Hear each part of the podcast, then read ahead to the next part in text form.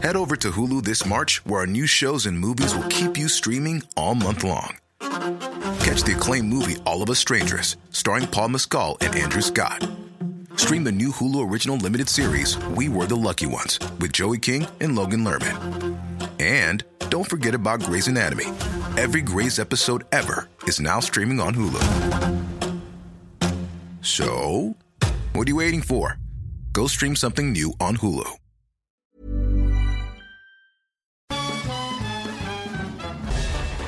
Farándula 021 es un podcast de cultura pop, donde analizaremos sin piedad series, películas, programas, música, moda, tendencias, libros, redes sociales y hasta figurosas e inventadas. Cada jueves un nuevo episodio, con Horacio Villalobos, Pilar Bolívar, Mauricio Valle, Maniwis, La Supermana, Alejandro Broff, Jeremy Cruz y Mario Lafontaine. Farándula 021, un podcast con periodistas, psiquiatras y vestidas. Te lo cuento, te lo cuento. Dosis diaria de noticias. Muy bonito inicio de semana, yo soy Ceci Centella y esta es tu dosis diaria de noticias. Así que vámonos directo con esas notas. Entre desapariciones diarias de mujeres y feminicidios sin castigar, el caso de Devani genera eco y dolor común. El viernes por la noche salió con sus amigas a una fiesta y ya no volvió a casa. Sus padres, después de recibir un mensaje de sus amigas, decidieron llamar a Locatel y servicios forenses, presentaron una denuncia en la fiscalía y comenzaron la indagación en cámaras de video. Todo indica que Devani tomó un taxi, pero por alguna situación que apunta a ser acoso por parte del conductor, se bajó del auto en el kilómetro 15.5 de la carretera de Monterrey a Nuevo Laredo, según algunos videos revisados. Después se acercó a la empresa de transporte Alcosa, que está junto al motel Nueva Castilla, y de ahí no se supo más de ella hasta la noche del jueves. Después de 13 días desaparecida, el viernes 22, el padre de Devani confirmó que el cuerpo encontrado en una cisterna abandonada en el motel era de su hija. Hasta ahora ni el conductor de taxi ni ninguna otra persona ha sido encontrada culpable.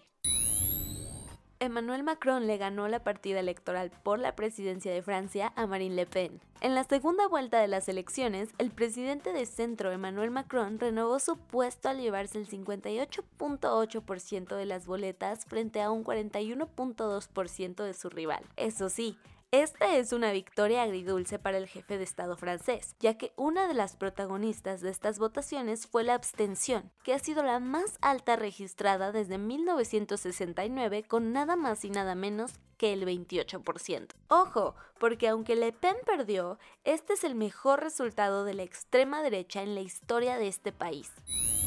Y en tu update de la guerra en Ucrania, Volodymyr Zelensky recibió en Kiev al secretario de Estado de Estados Unidos y al jefe del Pentágono para hablar sobre el suministro de armas estadounidenses a Ucrania. Mientras tanto, las tropas en el puerto asediado de Mariupol siguen resistiendo en la planta de acero Azovstal, donde han hecho hasta lo imposible por repeler los ataques de los uniformados del Kremlin. Por su parte, en la ONU siguen pensando que con peticiones, sanciones y condenas se terminará la guerra. Es por esto que Amin Awad, coordinador de crisis para Ucrania de Naciones Unidas, hizo un llamado para hacer un alto al fuego en Mariupol para que puedan evacuar a las personas refugiadas.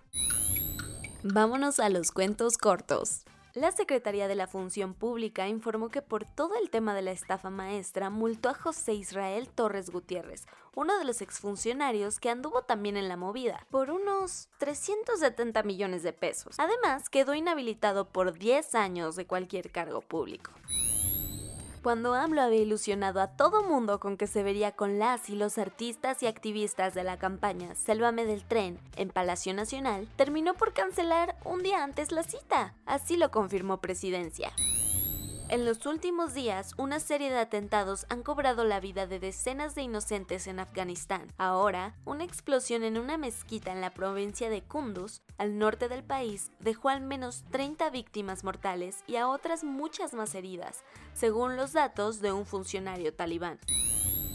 Durante todo el fin de semana, miles de personas en varias partes del mundo protestaron para exigir acciones frente al cambio climático. Una de estas manifestaciones tuvo lugar a las afueras de la Casa Blanca, donde ambientalistas levantaron sus pancartas para exigir que este mismo año aprueben el proyecto de ley climática que se encuentra estancada desde diciembre en el Senado.